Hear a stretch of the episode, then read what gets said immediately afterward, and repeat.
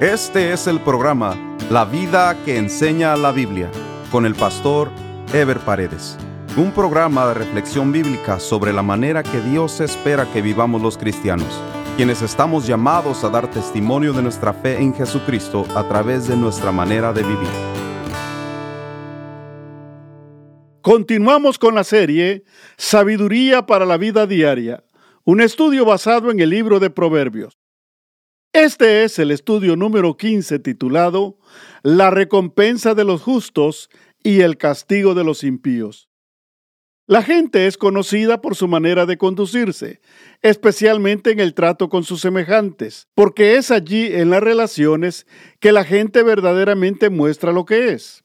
La gente insensata se caracteriza por su indolencia o desprecio hacia los demás, como dice Proverbios 11:12. El que carece de entendimiento menosprecia a su prójimo, mas el hombre prudente calla.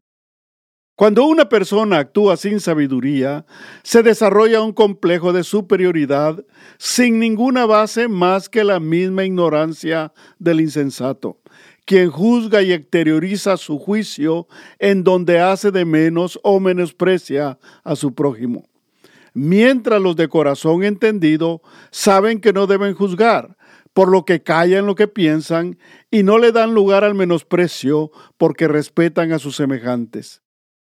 Vivimos en una época donde se ha perdido valores de respeto y apreciación hacia los demás, donde muchos se jactan de hablar lo que piensan sin filtrar sus pensamientos e ideas egoístas, pues lo único que les interesa es lo que ellos piensan de sí mismos. Estamos cada vez más en medio de una sociedad egoísta donde los demás cuentan solo si hay algún interés o beneficio personal.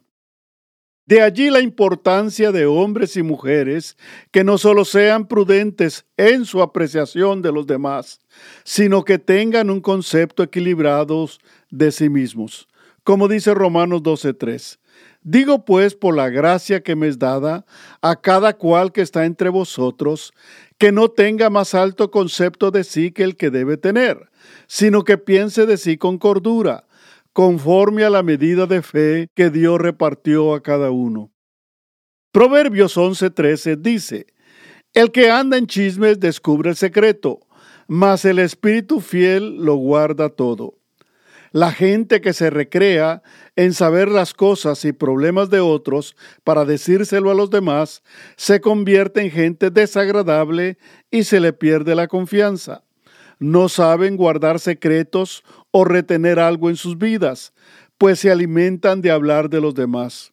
No saben callar ni morder su lengua, son inoportunos e irresponsables, hacen daño a los demás, por eso la gente se aparta de ellos.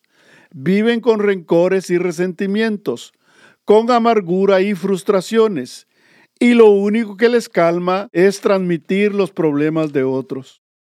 Mas los sabios viven y hablan con prudencia, saben cuándo hablar y cuándo detenerse. No les interesa andar sabiendo o averiguando los problemas de los demás. Y cuando se les confía un secreto, saben guardarlo y respetan la intimidad de otros. Son agradables y la gente los respeta y los admira.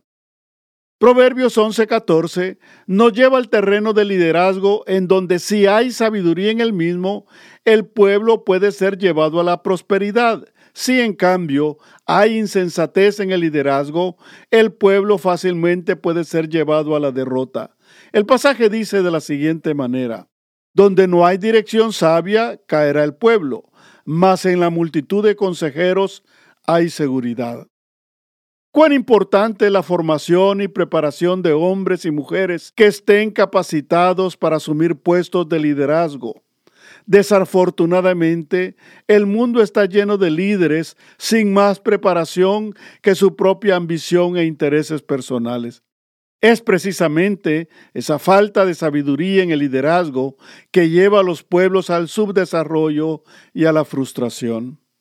El proverbio hace énfasis en la necesidad de consejo que tienen todos aquellos que están en posiciones de liderazgo Los líderes que se aíslan, que se sienten autosuficientes para ejercer su liderazgo, son precisamente los que fracasan en sus empresas. El problema es que no solo fracasan ellos, sino que arrastran al pueblo consigo. No se trata simplemente de tener muchos consejeros, sino más bien se trata de tener consejo sabio. Nadie tiene que ser experto en todo para ser líder, pero cuando menos debe tener la sabiduría y la humildad suficientes para escoger buenos consejeros que le ayuden a tomar decisiones apropiadas. He escuchado a algunos ministros cristianos decir que no necesitan una mesa directiva o un board porque ellos son los que reciben directamente la visión de Dios. Esto más que una convicción es una arrogancia. La realidad es que no quieren que nadie les contradiga pues quieren tener libertad para decidir ellos solos. Pero el consejo bíblico es claro. Moisés necesitó jueces consejeros que le ayudaron con las necesidades del pueblo. David tenía sus valientes con quienes consultaba las estrategias para las batallas. Pablo estaba rodeado de hombres de Dios que le ayudaban y lo protegían. Qué bendición tener consejeros, porque en la multitud de consejos hay seguridad. Proverbios 11:15 nos lleva una vez más al tema de ser fiador o salir de garantía a favor de alguien más. El proverbio dice de la siguiente manera, con ansiedad será afligido el que sale fiador de un extraño, mas el que aborreciere las finanzas vivirá seguro. La Biblia nos instruye sobre cómo administrar nuestros recursos y nuestras finanzas. De la misma manera nos previene de cometer errores en los que fácilmente se puede caer. El fiador es aquel que sin ser el comprador directo de un producto o ser el que hace un préstamo, firma juntamente con el comprador o el que pide préstamo y a través de su firma está asumiendo la deuda del que compra o del que hace un préstamo. De tal manera, si el que compra no puede pagar la deuda, el fiador deberá pagarla obligadamente. Si bien ya vimos este tema anteriormente en Proverbios 6.1, allí el consejo es más específico respecto a salir fiador de un amigo, mientras que en este proverbio el consejo es para no salir fiador de un extraño. La fianza es cuando alguien nos requiere como garantes para pedir un préstamo de dinero. Es casi lo mismo que salir de fiador. El garante asume el pago de la deuda tal y como si a él o a ella le hubieran prestado el dinero. Como hemos dicho anteriormente, muchas personas han tenido que pagar deudas ajenas de amigos o de extraños, aún con sus propios bienes. Otros han tenido que ir a la cárcel, todo por haber salido de fiadores. Hay muchas personas que se meten a deudas sin tener capacidad de pago o sin medir su futuro. Por eso la Biblia nos advierte para que con sabiduría evitemos aflicciones y sufrimientos innecesarios. Proverbios 11:16 dice, La mujer agraciada tendrá honra y los fuertes tendrán riquezas. Este proverbio nos muestra el contraste entre los logros de una mujer prudente contra los alcances del que lucha por las riquezas. Hay que entender que mujer agraciada, en este caso, no se refiere a los atributos o belleza física de una mujer, sino más bien a sus virtudes. Esto tiene que verse en concordancia con lo manifestado en Proverbios 31:30 que dice, Engañosa es la gracia y van a la hermosura. La mujer que teme a Jehová, esa será alabada. El mayor alcance de una mujer, como se verá más adelante en Proverbios 31, no es su belleza física, como tampoco son sus alcances de riqueza material que pueda obtener, sino el mayor atributo es la honra que pueda recibir, en primer lugar, de su esposo y de sus hijos, y luego de los demás mientras que la fuerza de los hombres los puede llevar a la riqueza material. O sea que mientras el esfuerzo del varón lo puede llevar a la riqueza, la prudencia de la mujer la lleva a la honra.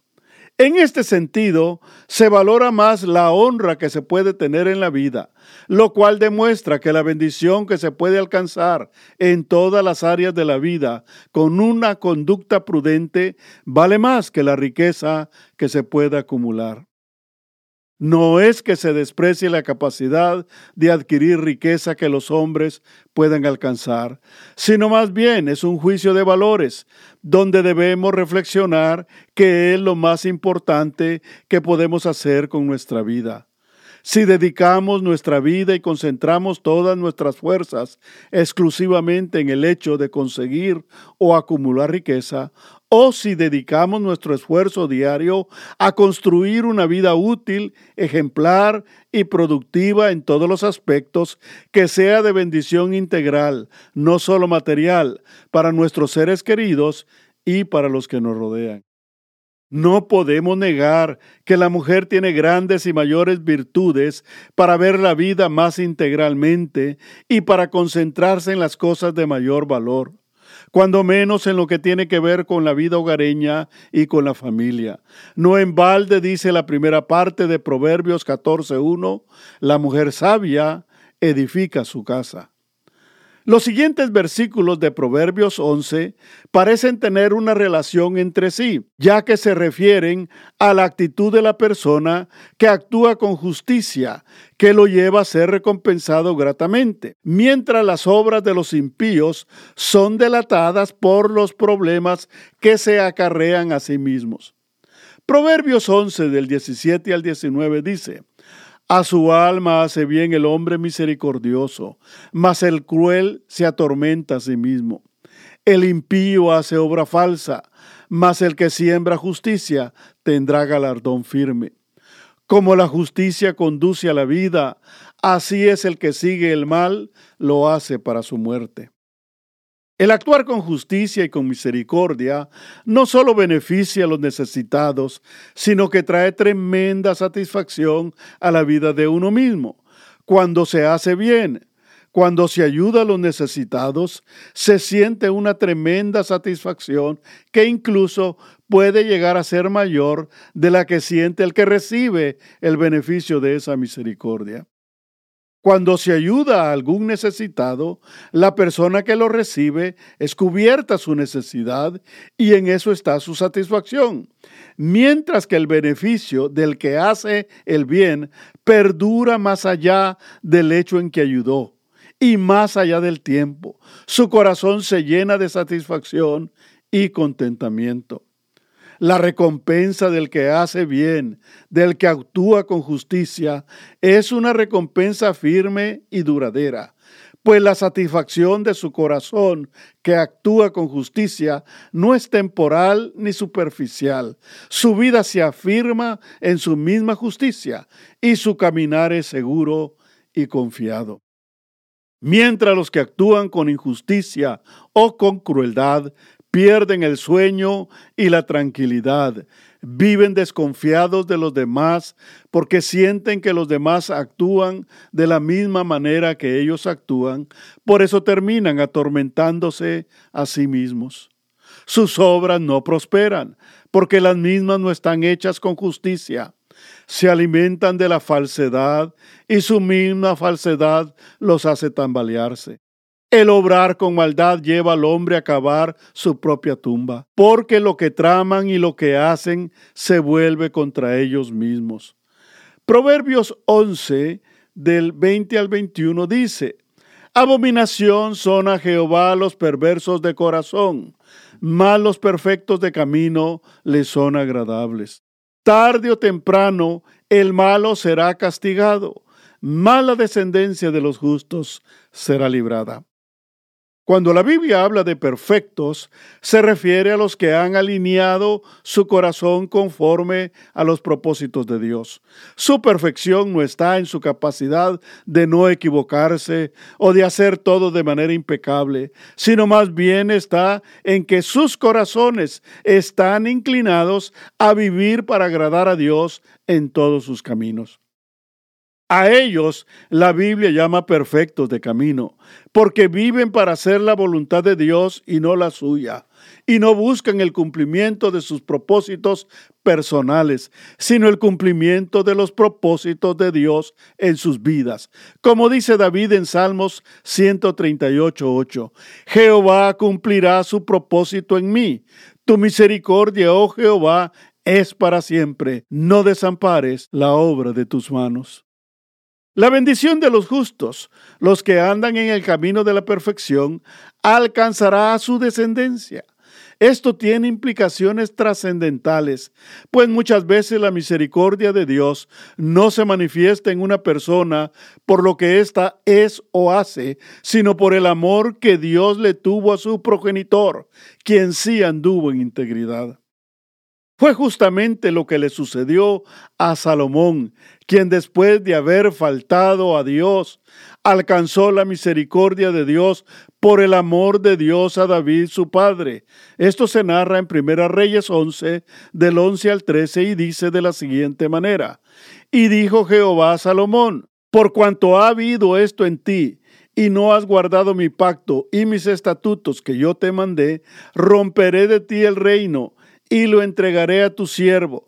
Sin embargo, no lo haré en tus días por amor a David tu padre.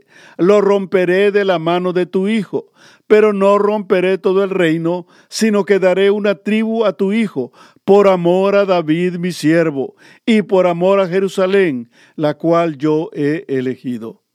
Sin embargo, aquellos que no andan en integridad y que dedican su vida a hacer el mal, no solo son aborrecidos delante de Dios, sino que serán castigados, y ni ellos ni su descendencia será librada del castigo del Señor. Proverbios 11:22 dice, Como zarcillo de oro en el hocico de un cerdo es la mujer hermosa y apartada de razón.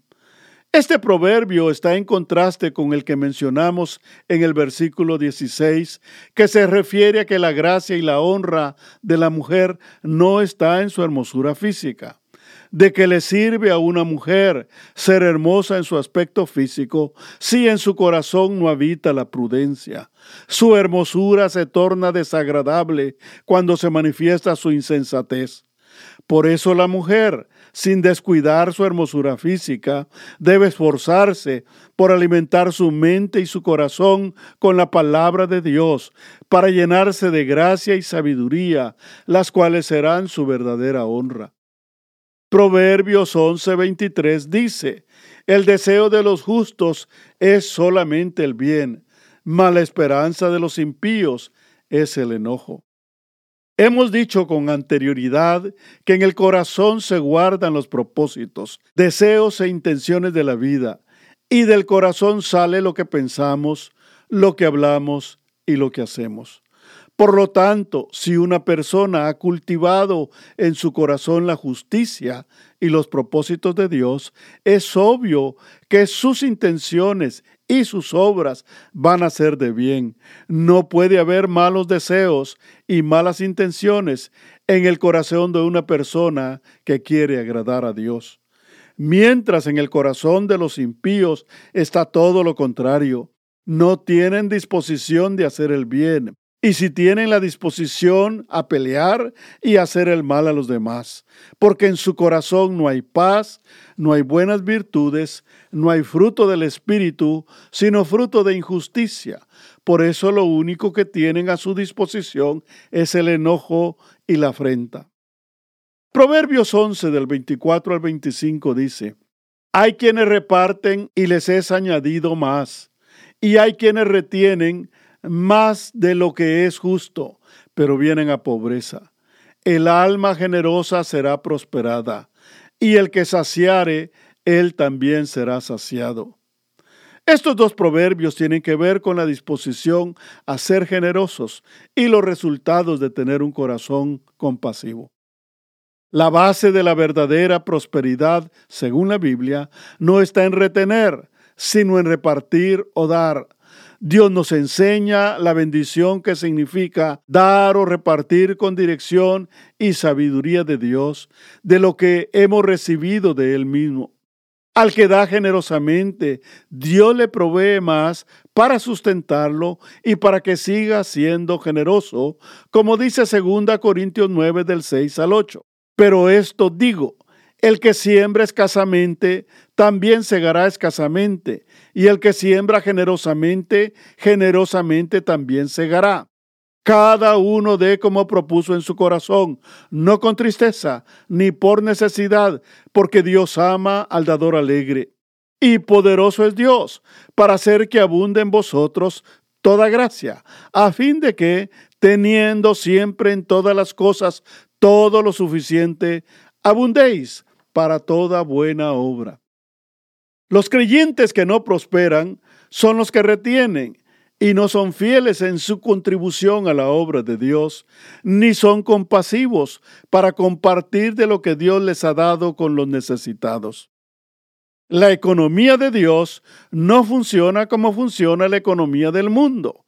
Pues mientras en el mundo se practica retener y acumular para uno mismo, en la economía de Dios se debe practicar el dar y bendecir para que Dios nos siga bendiciendo y nos prospere conforme sus riquezas en gloria.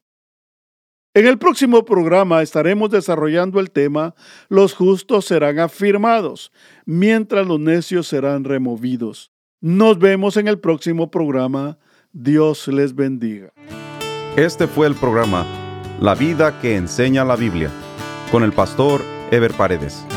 Este programa fue patrocinado por la iglesia La Puerta Abierta, ubicada en Irvine, en el condado de Orange, California. La iglesia La Puerta Abierta transmite uno de sus servicios por YouTube. Si desea ver la transmisión con los mensajes del pastor Ever Paredes, vaya a nuestro sitio de internet, lapuertaabierta.com y haga clic en transmisión en vivo. O directamente a YouTube y escriba LPA en vivo los domingos a las 10.30 de la mañana. Si desea mayor información, escriba al correo electrónico info.